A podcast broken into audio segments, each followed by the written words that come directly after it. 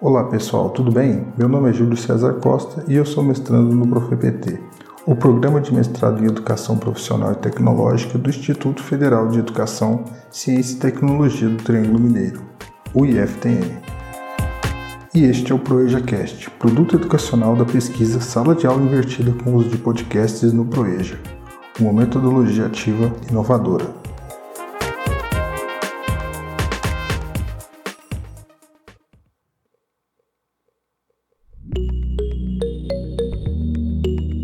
Neste episódio será apresentado o conceito de sala de aula invertida, a utilização de podcasts nessa metodologia ativa e fatores que corroboram com o sucesso ou com o fracasso desse método. As velhas coordenadas espaço-tempo de ensino-aprendizagem sucumbem diante das mudanças tecnológicas, sociais, comportamentais, culturais e econômicas sem uma divisão clara entre os que transmitem o conhecimento e os que recebem, pois vivemos em um mundo globalizado e pautado por inovações em todos os campos.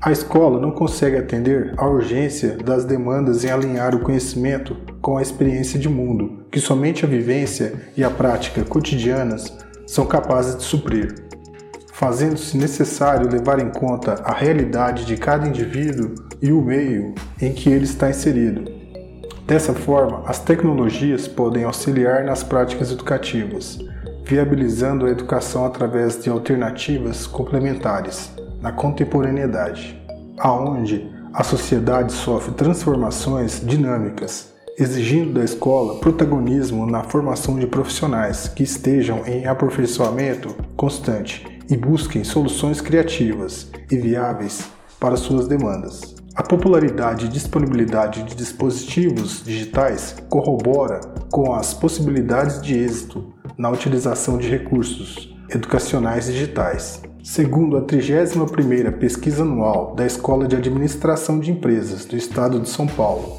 da Fundação Getúlio Vargas, realizada em 2020, o Brasil tem 424 milhões de dispositivos digitais, como computadores, tablets e smartphones em uso. A pesquisa ainda aponta que a relação da quantidade de smartphones por habitante é acima de 1, com um total de 234 milhões de aparelhos. Se considerarmos notebooks e tablets, a relação sobe para 1,6 dispositivo por habitante, totalizando 342 milhões de aparelhos.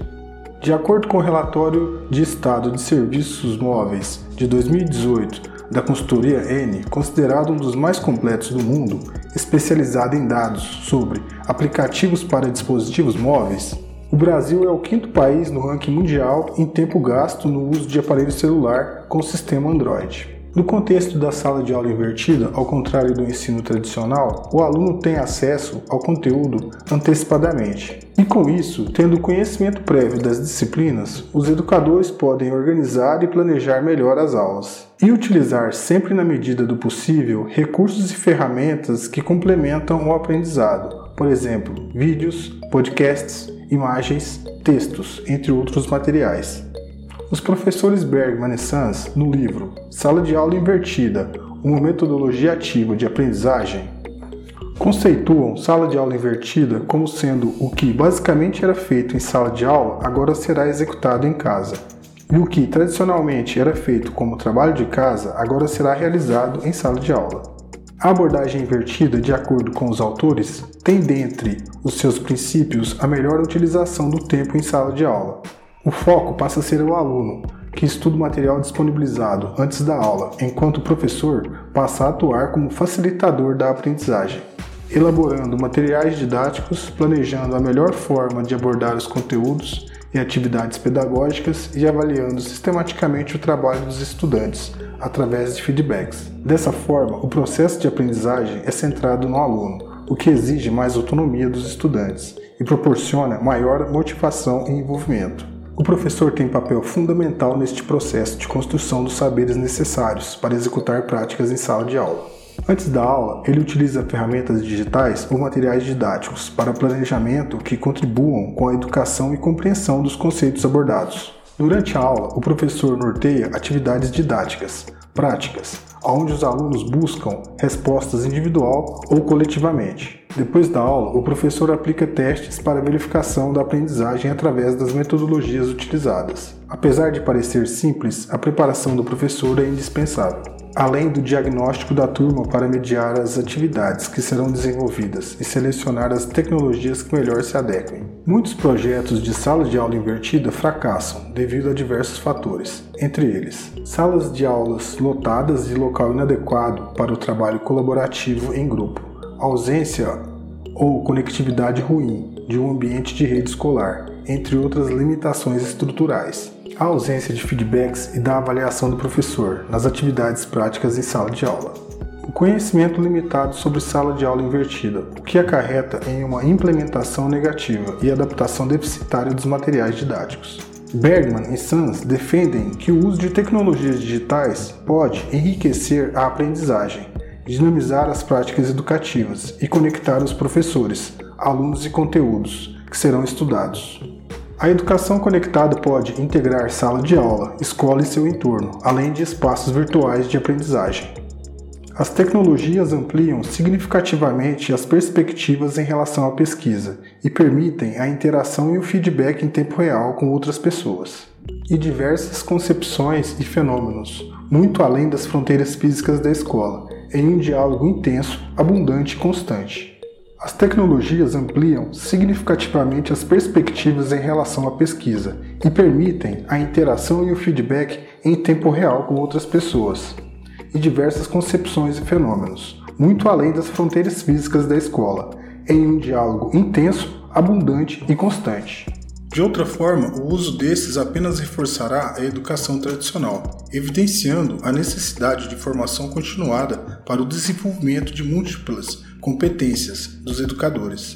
Para além do usual, o podcast, quando utilizado como recurso pedagógico, pode desenvolver habilidades cognitivas fundamentais, resgatar traços da oralidade e trabalhar o potencial da aprendizagem auditiva. O podcast está relacionado às necessidades e disponibilidades de recursos atuais e traz à tona particularidades do ser humano e do processo de ensino e aprendizagem que impulsiona a expressão e a comunicação.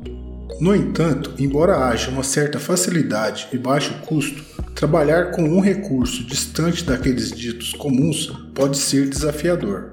Podcasts são arquivos digitais de áudio disponibilizados para download ou acessíveis via streaming, que podem ser escutados quando e onde o ouvinte desejar. O formato é versátil e, além de democratizar o acesso ao conhecimento, as possibilidades que esse formato permite são várias. A disponibilidade própria de conteúdo na internet facilita o acesso e a interação ativa dos alunos.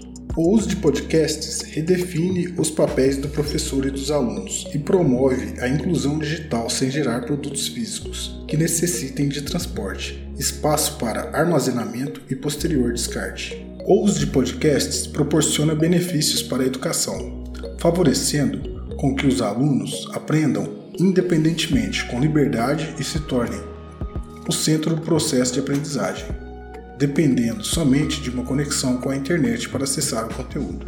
O podcast surge como alternativa prática, motivadora, viável, livre de burocracias, com baixo custo financeiro de implantação, que requer pouco espaço de armazenamento ao contrário das videoaulas, e pode ser acessado e descarregado em redes remotas, com menor taxa de transmissão de dados. No entanto, o podcast não pode ser e não é o único responsável por solucionar alguns problemas educacionais, mas pode sim ser um instrumento de enriquecimento da prática educativa para a transmissão e construção do conhecimento e para potencializar a aprendizagem ainda mais se combinado com outras metodologias. Na concepção de educação ativa centrada no estudante, as salas de aulas precisam ser repensadas. Elas podem ter mais funcionalidades, facilitando atividades em grupo e individuais. Além disso, espaços mais abertos que integrem lazer e estudo podem ser utilizados. Esses espaços devem estar conectados em rede sem fio, com acesso à internet disponível para o uso de tecnologias móveis. No entanto, Até mesmo escolas sem tanta tecnologias podem modificar a ideia de sala e de espaço, quando, por exemplo, dispõem de bons projetos pedagógicos.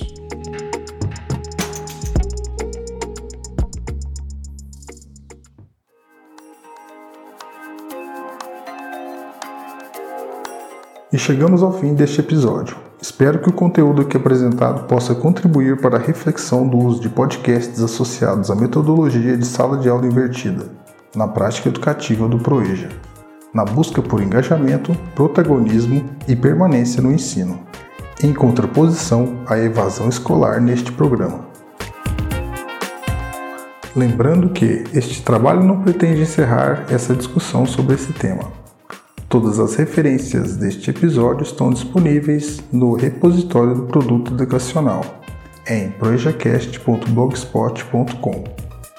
Desejo a você um ótimo dia e agradeço imensamente sua atenção.